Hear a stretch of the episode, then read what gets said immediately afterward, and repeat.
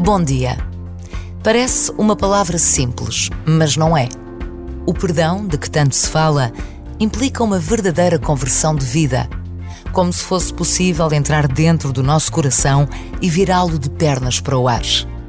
Perdoar, amar, esquecer memórias. Quando estamos de férias, temos mais tempo para pensar no que somos e queremos ser.